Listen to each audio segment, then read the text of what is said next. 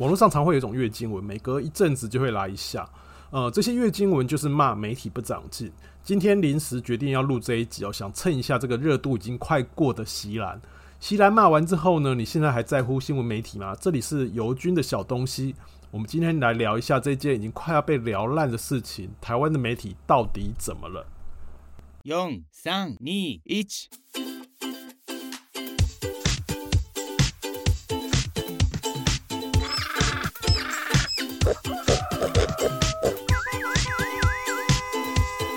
啊，不勉强了。我们录节目通常是没有脚本，然后上一集我们突然聊到席兰骂媒体这件事哦。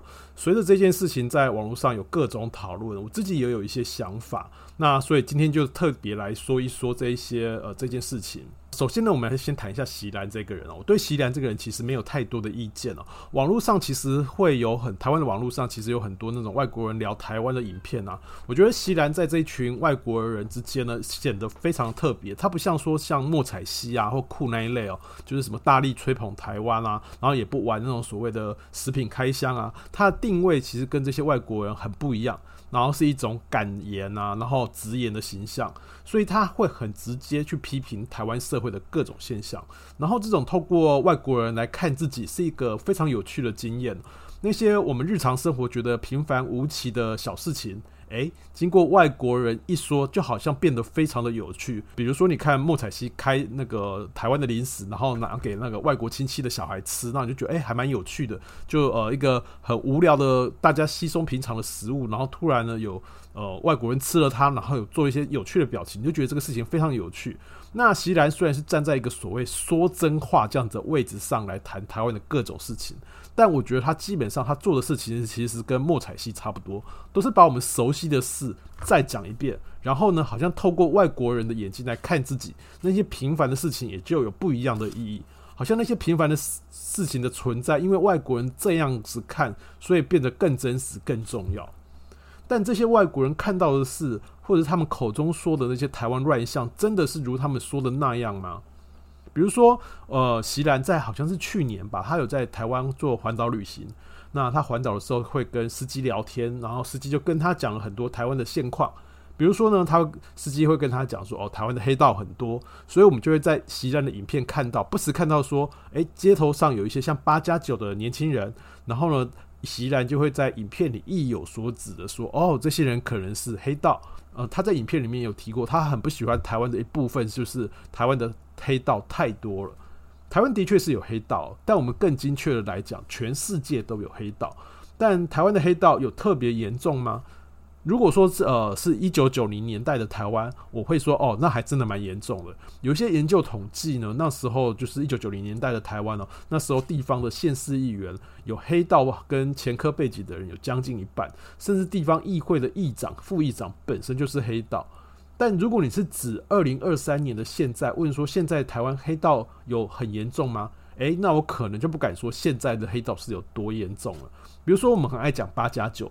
正头跳正头那些人是黑道，这其实是一个很大的刻板印象。大部分跳正头的年轻人其实跟黑道并没有太多的关系，他们可能只是比较不符合社会主流的期待。然后比如说他们没有正常的升学啊，或者是做一些劳力的工作啊，然后他们工作很不稳定。但这不表示他们就是黑道。然后甚至你在政治上啊，你你比如说你看国国昌老师或馆长的直播，他们很爱把台湾讲成是黑金之岛，然后那种程度好像恐怖到好像你随便走在路上都可以捡到黑枪。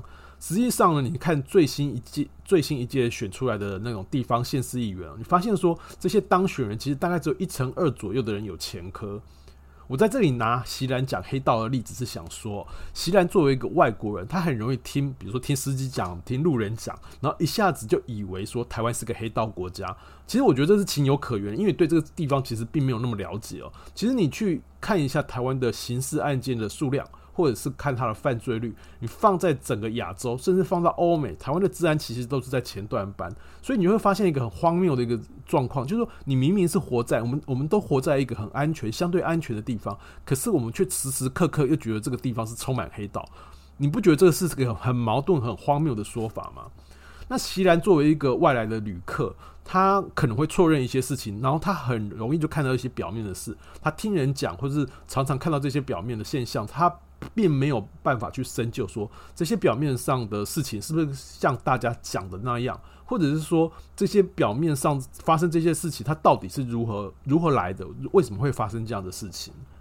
比如说这次讲到这个媒体的问题哦。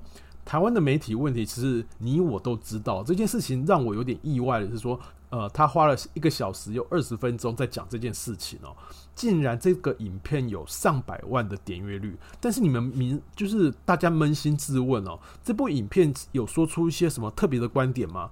我觉得现在的社会气氛有点像是哦，我们借由外国人的眼睛来确认说，哦，台湾媒体真的很烂这件事。我们只是在确认这个事情。但是身为台湾人哦，你每天都在看所谓的烂新闻。我们好像除了跟着骂台湾媒体很烂之外，我们是不是应该要更多的多一点去追问说，事实真的是这样吗？如果真的是这样子，是他为什么会这样？那还有我们可以到底做哪些？有件事情我们可能要先理清哦。我们常常说媒体烂，有时候指的是说，哦，你这个媒体报太多鸡毛蒜皮的鸟事，又或是说写了太多无聊的八卦。那这种八卦类的报道，在西方的媒体研究分类里呢，其实就被称为一种小报。那其实有英国的学者曾经把所有英语世界的小报拿来做研究，然后并做出分类。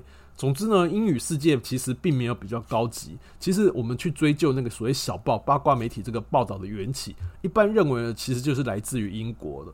那因为英国其实有。历史非常悠久的皇室，然后有呃名人文化，这其实对八卦报道是一个很重要的一个养成沃土。比如说，香港的八卦杂志其实一度非常兴盛哦。那其实一方面是跟黎智英引进这样子的东西有关，那另外一方面，其实呃香港本身也是有丰富的名流文化，还有那种影剧明星非常呃兴盛，所以对于八卦杂志这样的呃媒体存在，其实有一大一个很大的诱因哦。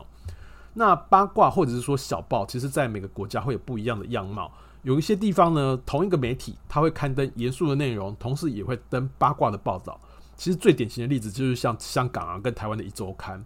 呃，所以当我们要去评论这家媒体到底是不是八卦媒体，其实就会陷入矛盾哦。最明显的例子就是说，席兰他曾经在影片里面批评说，《镜周刊》是八卦不入流的报道。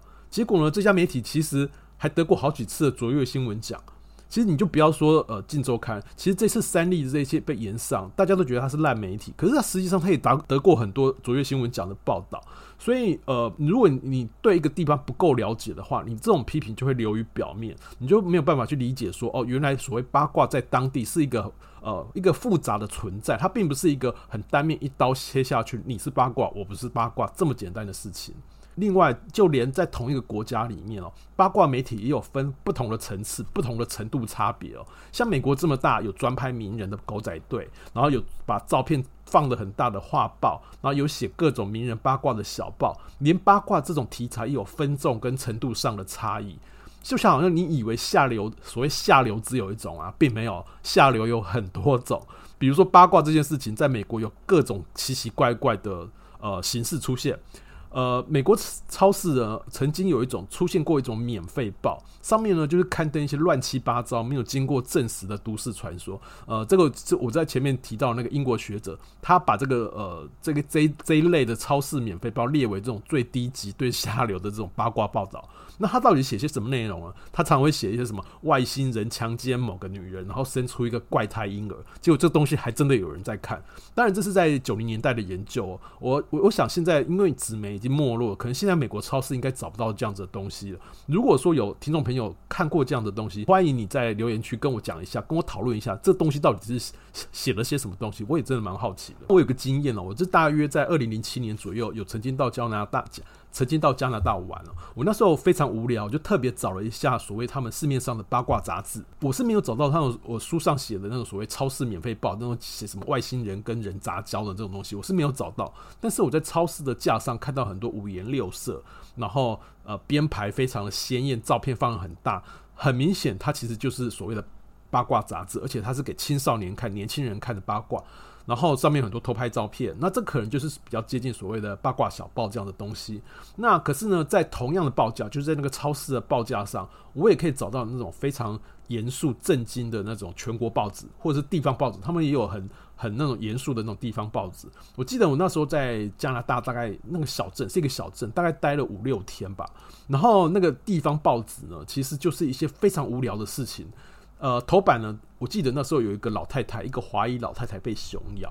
那头版就是这个老太太被熊咬。你看去读那个新闻，你会发现说那个新闻没有太多的形容词，它是非常标准的所谓的纯净新闻，干干净净的把事情讲完，然后也没有太多惊悚的照片，然后告诉你要如何防熊啊，然后熊在什么时候会出没啊，就这样子。光这个人被熊咬这个新闻，居然写了好几天。作为一个台湾人，你看到这样新闻会有什么感觉？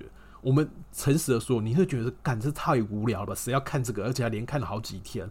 没错，你觉得你想看有品质的新闻，你可能是错认了你自己。你还是比较想看那种什么外星人强奸女人的这种新闻吧？好啦，我这样讲好像有点不公平哦。这里要讲的是说，全世界各地都有八卦新闻，台湾一点都不特别。那台湾的八卦新闻的形态呢？其实就像我们上一集就讲过，台湾的八卦文化比较像是一种吃到饱。它是其实就延续香港的做法，就是在两本杂志里面，你可以看到各种内容。然后这种杂志的预设其实是有道理的，它有一个道理存在啊。他认为说，读者一个阅听者，他其实是会有不同面向的需求。你可能是个上班族，你想看财经杂志、财经趋势。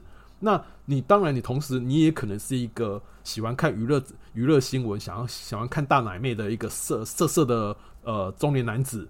那这两种阅读需求发生在同一个人身上是非常的合理。在国外的媒体呢，你是在正经的报纸上看不到明星露毛，然后在露毛的八卦杂志上，你看不到什么文学作家写的散文。那台湾是完完全全跟这些这些状况是相反的。但我们不能因此就很伪善的说，哦，台湾媒体不长进，不要写八卦。事实上，国外也在写啊，这是一种人性，这是一种人性需求。问题是说，我觉得可能比较关键的是说，你这个八卦要写到什么程度，你要写多少八卦。既然各国都有八卦新闻这样子的东西哦，这样看起来，台湾的媒体环境是在于写的东西写的尺度写的太宽广，而且写的那个数量是不是写太多了，然后什么都写。这也是很多学者这几年在谈的，就是说，社群媒体像脸书这样演算法，它其实是倾向去推这种有戏剧张力啊，然后冲突性高啊，然后照片非常吸睛的这种东西哦，它很倾向去推这样的东西。那这种演算法其实就变相去鼓励说这样子的内容被看见。那于是呢，它就进一步恶化了这种媒体环境，就是让媒体就不断去做这种东西。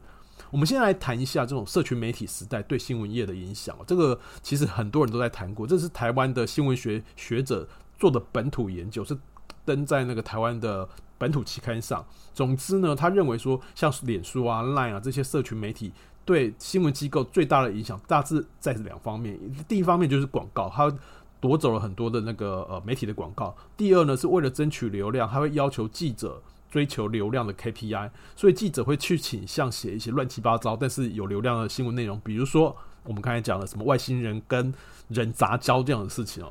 这一点也刚好可以跟我们前面说的，社群的演算法其实是非常的人性哦，他倾向去推这种乱七八糟、好好看、好 juicy 的这种新闻内容给读者，然后他也不管这种很 juicy 的东西到底是有没有营养。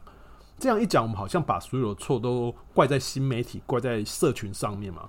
我觉得我们必须很公平的来讲，新科技这种事情，它固然会带来一些负面的影响，但是科技这件事情，它还是会带来好的一面。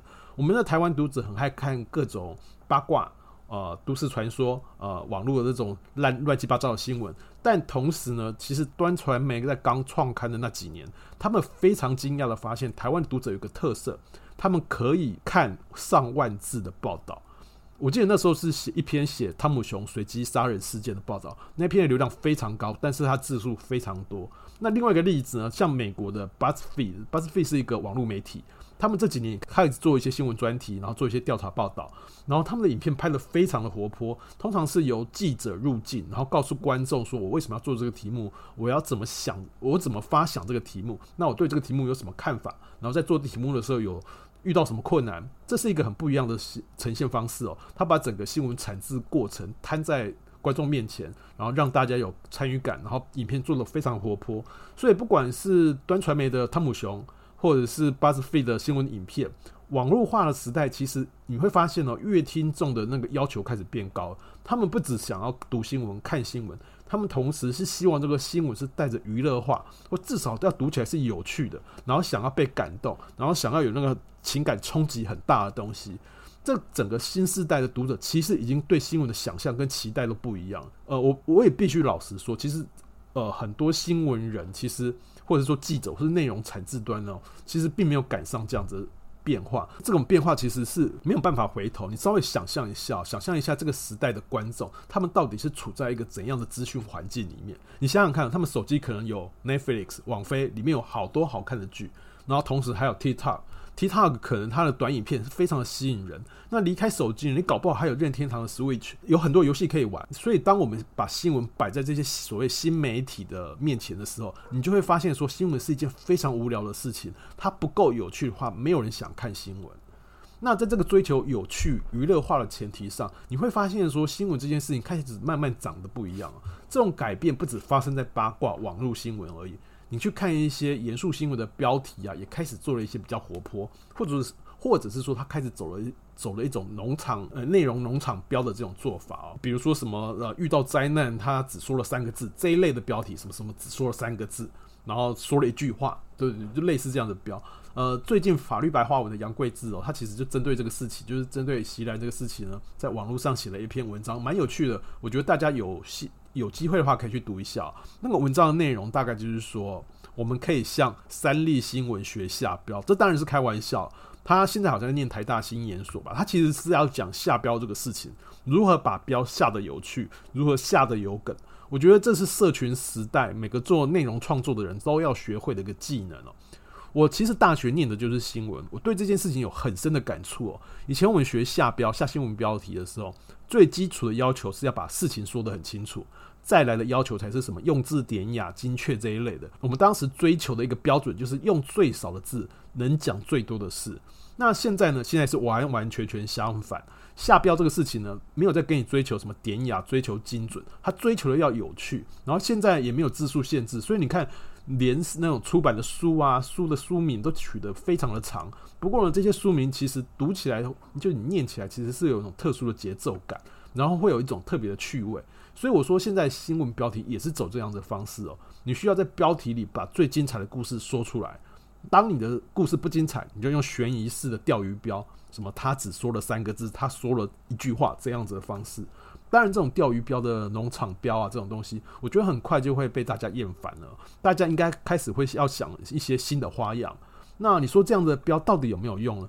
很有趣的是，杨贵志的那篇文章里面说，他曾经把法律白话文的社群贴文用这种农场标、钓鱼式的标题去下了之后，发现说流量上有显著的差异。其实这就是人性啊，这就是客观环境。通常这网络标题做的人呢，其实就是所谓网络小编。这时候我们就要聊一下新闻产业里网络小编这个角色。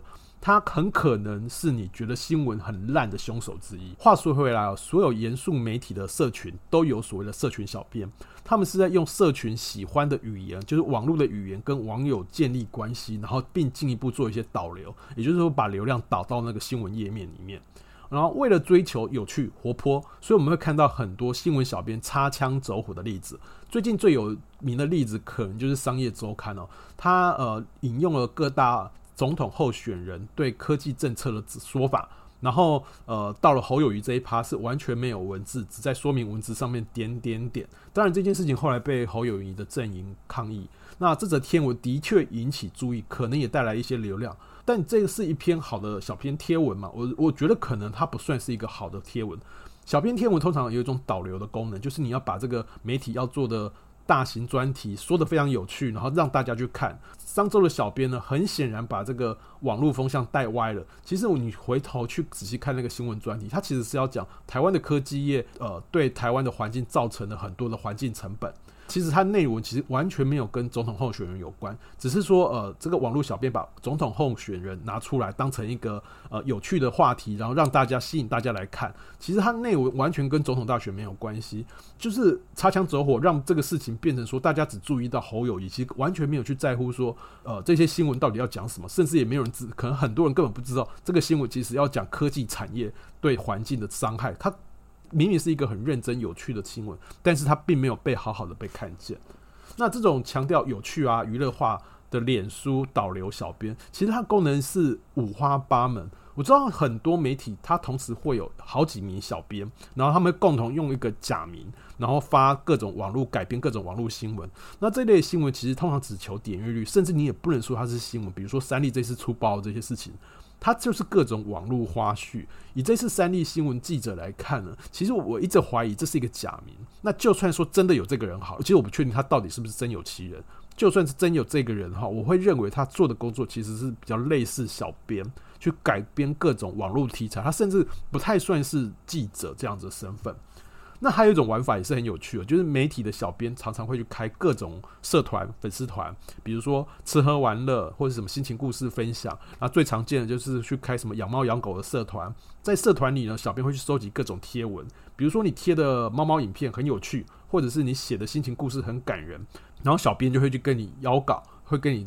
要这些内容的授权，那很多社团呢，其实是限定说只能给某些媒体使用，这也是这些小编挖掘那种独有的网络内容的一种小小手段。讲到这里，你也真的不能不说，台湾媒体没有不长进，他其实是花尽了各种力气让自己活下来，只是说他花的力气用在的地方，可能跟你想象中的不太一样，也可能是我的道德界限比较宽松吧。我觉得这种网络改写文，其实你如果不要挂名什么记者，你不要把它说是报道的话，我觉得。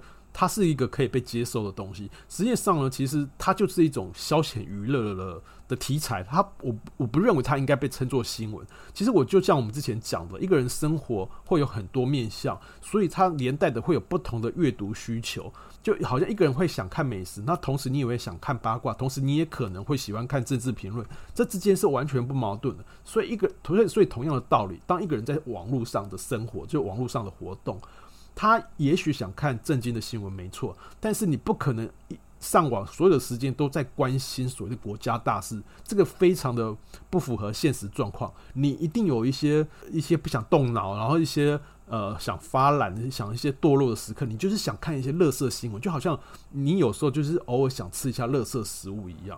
那讲到这里，我好像一直在帮记者或者帮媒体说话，我还是要澄清一下，即便越听众有想吃乐色食物的冲动，那媒体偶尔提供这样子的垃圾食物，好像也勉强说得过去。但问题是，你是不是一直出垃圾食物，其他就没了？或者是说你花太多心力在做垃圾食物，最后劣币驱逐良币，大家来看你这家媒体只是为了看垃圾文。我觉得各家媒体其实自己都有一把尺，不可能叫他们不要做垃圾新闻，他们也不太可能把所有力气都在做垃圾新闻。其实他们是有在拿捏那个尺寸的。我我觉得啦，我觉得问题就是在说这些垃圾新闻到底要做到什么程度才才叫可以，才叫做 OK。要真的认真讲起来，这通常也不全是媒体的事情。一个摆在眼前的事实是，严肃新闻或长篇报道，它的点阅率本来就是不好的。前面我虽然我们说过，现在很多的读者是愿意读长篇严肃议题的报道，但这些内容是必须要带着很强的娱乐性，或是有很大的冲突性。然后这个娱乐性跟冲突性是作为一种新闻钩子，读者才会愿意跳进来。可是问题是，现在并不是所有的新闻都有这么高的娱乐性跟冲突性。比如说好。讲鸡蛋的产销过程，这个事情能多有趣吗？你告诉我。比如说讲新科技对大脑的影响，这这次有什么故事性可以说吗？我们必须承认一件事情哦，就是获取知识是需要代价，有时候这个代价就是忍受无聊。当然，很多人喜欢讲报道者，实际上报道者的确是很多内容都不错。呃，我常在脸书看到他们的报道，动辄有几百上上千的转发。我那时候就很好奇，问了一个做网络行销、网络那个呃网络流量的一个朋友。报道者看起来流量好像很不错啊，结果我这个做网络行销的朋友告诉我一件事哦，就是说网络行为不能只看表面，他常常看起来有很多转发，可是却是不会点进去看的。所以其实你看很多转发量的报道者，其实他的点阅率其实是还好。其实这样观察，我有一个类似的经验，就是有一次我们公司登了一篇移工的报道，移工题材的报道通常在我们新闻网网站上的流量是非常的差。我在脸书上看到这则移工报道，突然呃有很大的转贴量，于是我就问我们公司主管说：“诶，这则新移工新闻为什么流量这么好？”我的主管后来打开后台的数据，发现说这则流量，也就是真正点进来新闻页面去读的人，其实非常的少。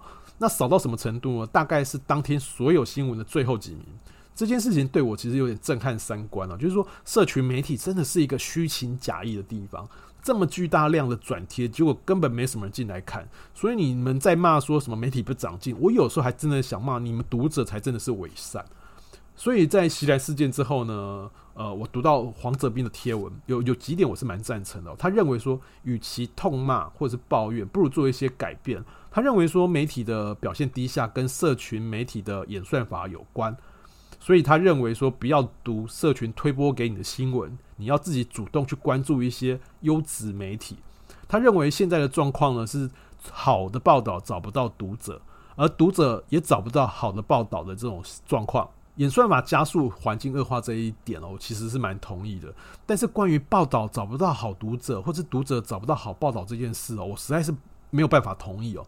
台湾的网络是非常的自由，你什么东西都可以找得到。现在甚至连英文能力都不是网络障碍啊。比如说《华尔街日报》、《纽约时报》、BBC、德国之声这些媒体都有中文版。你这么热爱国际新闻，或者说你这么热爱优质报道的话，你难道找不到这些媒体吗？那你就算不看国外媒体，国内还有公共电视啊、报道者啊、天下商周、镜周刊啊，他们里面都有一些严肃的呃长篇的那种新闻新闻专题。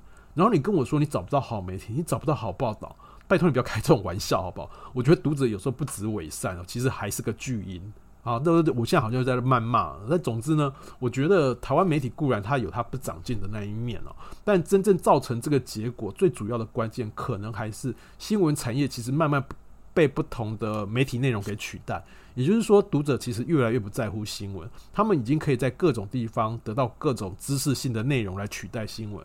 我觉得新闻在那种及时报道、突发性的事件，在讯息告知上，比如说什么大直的公寓倒下来，这种讯息告知上可能还有点优势，但这种优势其实也不是多大。比如说现在已经有 AI 机器人可以发这种简单的即时突发新闻，就是记者这个工作其实已经慢慢的被取代。剩下所谓什么新闻幕后啊、专题分析啊这一类的内容，其实则会有一种什么 YouTube 的这一类分众专业的频道去提供知识，甚至 TikTok 的短影音还会提供更有趣然后浓缩的知识讯息。我们举一个例子好了，比如说你想知道鸡蛋为什么炒成这样，鸡蛋问题到底是发生了什么事？新闻报道当然会告诉你，呃，这个事情的来龙去脉。但是同时呢，YouTube 的自习七七，比如说自习七七好了。他可能会也会跟你讲一样的内容。那比如说你去听一个 podcast，可能有个农业专家也在跟你讲一样的事情。你试着想想看哦，新闻报道摆在这些竞争的内容里面，它有没有什么优势？它的优势其实是非常的小。我觉得现在处于一种典范转移的过渡时期吧。观众甚至还觉得自己很在乎新闻，其实他们自己对他们自己的那个知识。取得的管道非常多元，已经慢慢的在别的地方得到满足。他们一边骂媒体说：“哦，你们很烂，所以我才不看。”但很可能的事实是，并不是新闻烂你不看，可能是你早就在别的地方得到这一类的讯息了。你已经不需要新闻了。在新媒体这样的时代，我们到底要怎么做？如果说你真的这么在乎新闻，那你就去订阅，甚至付费关注那些好的报道内容，你就花时间去读它。如果你没那么在乎新闻，那你就闭嘴，别那么瞎逼逼，反正写什么你也不看。至于我个人的经验呢，我对新媒体的世界其实还是乐观一点的。毕竟我现在还在做 podcast 嘛，所以我对新媒体的世界还是乐观一点。我之前有订阅过端传媒或者是天下的网络版。那订阅这些媒体，其实一方面是为了工作，一方面是我真的觉得他们报道写的不错，也蛮有趣的。其实真的是不无聊。但我也必须承认，这些媒体我后来都退订了。我现在生活，我发现说，我现在生活有很多轻易取得资讯的方式。新闻真的不是最快最有效率的。我分享一下我的媒体使用经验哦。我算是很早就开始听 Podcast 的听众，因为那时候通常有通勤啊、运动的需求啊，就是有些破碎的时间，那我就会常常听一些节目。那一开始我当然也是听一些好笑啊，然后鬼扯的节目。但是我后来慢慢发现说，呃，有一另外一种节目其实也蛮有趣的。呃，就是我那时候听了一个节目，就是。呃，科技导读这个节目其实现在已经停播了。其实我是一个所谓的文科男，然后对科技产业并没有太多的兴趣。但是我听了这这个节目之后，突然有一种被打开一扇窗的感觉。比如说我在里面听到有关于抖音崛起的故事，那这个已经好几年前了的听到的内容，所以当时觉得非常新鲜。然后，当然我对抖音也有一些想法，有有时间的话，我可能也可以再聊来聊一集这样的东西。总之呢，这个节目谈了很多科技产业。科技与人和与社会的这种故事，我觉得我听到很多我不知道的事情，非常有趣。之后呢，我我也开始听所谓听天下，其实就天下的 pocket 的节目。它里面也是一些财经啊，然后趋势的东西，那些东西我都平常并不会去碰它。那我发现说用听的过程其实是个非常好理解。比如说它里面有个节目是专门在讲经济学人。我念大学的时候呢，老师一直鼓励我们念经济学人。其实经济学人的英文有点难，他甚至翻成中文。天下其实后来有把它翻成中译版，它翻成中文都不是那么好读，所以我一直都没有去读这样的东西。可是我后来发现说，Podcast 可以把经济学人用讲的方式讲出来，我觉得这是一件非常棒的事情。就是我找到一个非常有效率，然后呃非常容易去理解它的一个接触它的内容的一个方式哦。我甚至后来还去改听那个沈云聪的小马哥说财经。他当然，他也是讲经济学人，但是他会更进一步去分析，哎、这个经济学人为什么这期要写这个东西，然后这个趋势是怎么回事，报道为什么会这么写？呃，用 Podcast 这个媒介去接触一个我没有接触过，然后是一个我觉得很困难的知识这个这个领域，可以用一个很方便、很轻松的方式去理解。我觉得这个事情是一个非常棒的事情哦。我有一阵子甚至很很。很夸张，我去听区区块链的节目，那那那后来听听也是没听了，就不要讲这么远的事情，比如说前阵子那个藻礁公投啊，美猪进口公投这个事情，那其实是非常复杂的议题哦。我那时候去听了法客电台的节目，就是法律白话文的节目，然后他们花一整集的时间去解释这个公投正反意见到底是什么。虽然很多人说他们是绿区啊，是那种偏执政党，但是我觉得他们非常棒的是，他们没有说你一定要投。正面还是投反面，他把那个正反意见都讲出来，然后让你去做判断。我觉得那个是一个非常好的一个一个理解新闻的一个一个一个媒介。那我甚至觉得说，那个公投那那几集节目是比我去 Google 还快，比我去看各种媒体还来得有效率。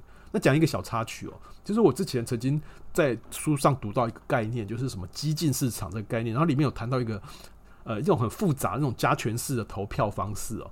然后他怎么可以避免极端立场候选人这样？然后呃，我那时候是真的读不太出来，读不太懂他到底在讲什么。那也是有一次我在法律白话文节目，他们请到一个、呃、请到一个专家来谈澳洲特有的选举方式。我那时候听一听才恍然大悟，其实那种澳洲那种很复杂的，然后多次的，然后加权方式的那种选举方式，就是我在书上读到的那种激进市场这种概念。那呃，会有这么复杂的投票方式，其实他们是认为，他们背后是认为说，民主投票其实有不足之处，民主并不是最完美的，所以他们是透过这种制度的改良来避开这些不完美的缺点。那我最近呢，则是迷上 YouTube 上的另一个频道，那个频道是中国人做的，但是做得非常好，叫做小林说。他的频道内容主要谈的是各种财经概念，然后还有财经新闻。那他讲得非常好，然后复杂的金融概念被他讲得非常的浅显易懂，而且是有趣的哦。我每次听完的时候都觉得说，哇，商业好有趣，我是不是入错行了？我应该要去从商的。看了他影片之后，比如说他讲债，讲国债这个概念。我后来发现说，国家举债这个事情，其实你你当然举得不当的话，你就会呃负债累累，然后整个经济崩盘。但是比如说美国和日本，他们是靠举债去刺激经济。我觉得这个事情非常有趣，就是说，呃、我们看呃柯文哲，一天到晚说要帮大家消灾啊，然后要降低债务，他可能是一个完全不懂经济学的人，然后在那边鬼鬼扯瞎逼逼这样子。看完这些节目，你会。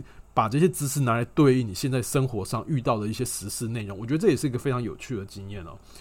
那讲到这些，讲了这些啊，好像我很热爱理财，很热爱财经哦。其实一点都不是这样子。我们通常预设说，一个人喜欢呃吃的呃喜欢吃美食，那他其实上网他就只会找吃东西这样的内容。这几年呢，我有一种感受，我会觉得说，所谓新媒体开拓你的经验到底是怎么回事哦。我其实真实生活其实对财经啊、对科技其实是没有太大的兴趣，完全就是那种麻瓜小白。比如说我去书店啊，或者是我去逛博客来，我从来不会去翻那种财经啊、财还有科技的书，我不会去碰这种书。可是你偶尔去看到一些影片，或者听到一些 podcast 的节目，他们会用一种呃有趣的方式，然后用讲的、用图卡或者是用动画，反而可以把一些很无聊、很艰涩的概念说得非常生动。那你反而是立。利用这个新媒体这种模这种媒介去接触一些你不会接触的一些内容。那新科技带来的这种知识拓展，有时候是比我自己想象的还宽广哦。比如说，我一辈子都不会想到说我去理解什么叫放空，什么叫国债，我真的以前都没有想说我去理解这个事情。那这可能是也是我想做 Podcast 最初的一个动机之一吧。比如说，我们上一集有几则留言没有留没有读到的哦。有些人留言给我讲说，哦，他觉得尤军的冷知识很多啊，或者是说有一则留言说他在他觉得蟑螂小知识的那一集很有趣啊。我觉得很多平凡无奇的小事哦，背后其实都有一些道理的存在。那我觉得 Podcast 很适合去聊这些背后的知识。这些小事情、小东西看起来好像不是那么重要，可是你往深入的去探讨，你会发现说这些小事情、小东西其实跟历史、跟你所处的社会结构都非常有关系哦。我一直想要把这些无聊的小事情理出一个道理，然后说出一个道理来，我觉得这是一件非常有趣的事情。拉拉扯扯说了太多，反正我们回归到主题，我们要像上课一样，我们回顾一下我们今天的内容。呃，台湾媒体环境到底为什么会变成这样？我们从产制端、新闻端去看，我们发现说，网络时代对新闻的冲击有什么？包括小编的出现，要内容要有趣，然后开始因为追求有趣，所以开始有那些乐色的新闻出现。那你再回到读者端，他们对新闻的要求变高了，但同时呢，他们自己获取资讯的管道也更多元了。所以基本上，他们已经慢慢离开新闻。新闻在这个时代，我觉得它是越来越不重要。那在这个新闻越来越不重要的时代，真的这么可怕吗？其实我觉得新科技反而会让人更容易去接触各种知识。当然你，你有可能对这种利用新科技去接触不一样的知识内容一点都不感兴趣。那如果你对这样的事不感兴趣，那你其实对传统的文字新闻也一样不会高到哪里去。也就是说，你这种就是热爱乐色新闻，看乐色是刚刚好，你就不必一天到晚在跟我靠要台湾媒体真烂。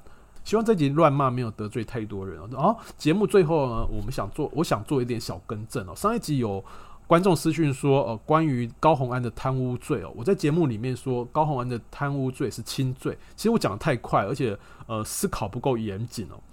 轻罪这样字眼会让人家想到是什么哦，一颗罚金啊那种轻罪。实际上贪污罪的最低期刑是七年以上，怎么讲都不会是轻罪，是重罪。那其实我那天要讲的那个那个脉络，要讲的事情是说，哦，林义士收了六千多万，其实也才被判两年多，或者是说其他的贪污罪哦，其实动辄上千万这个数字相比，高红安的四十六万好像不会被判太重。那后来我去翻林义士的那个案子哦，发现说他案子虽然收了人家的钱，但因为他找不到所谓的对价关系，也就是说你的职务，你那个担任的职务到底可不可以做出对方请托的事情，这一点有点争议。所以他被判的是财产来源不明罪，所以才被判两年多。但是至于贪污的部分，其实还有在争议中啊。然后另外呢，我想到一些贪污罪的一些有趣的案例，比如说之前台湾有个将军哦，后来被特赦了，他呃挪用两千四百元的加菜金去请阿兵哥的家属吃饭，就被判贪污。那另外有一个警察，他是没收了飙车族的机车，然后转售给做机资源回收的阿伯，最后也被判了贪污罪。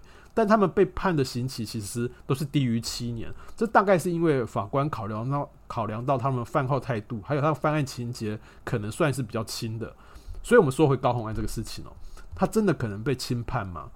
我可能在这里可能要更正一下，因为这位听众提醒我说，检察官起诉的时候说高虹安的犯后态度不佳。然后，如果以这这这一点来跟所谓的将军挪用加菜金啊，或者是警察送阿伯机车这个案子相比，高虹安好像不太可能被轻判。以上是我对上一集做的一些小更正。这里是不勉强游军的小东西。如果你喜欢这一集内容，欢迎留言告诉我，或是有任何意见，也欢迎在留言区跟我讨论。那如果你愿意懂内，那就更棒啦。谢谢你收听今天的节目，我们下次见，拜拜。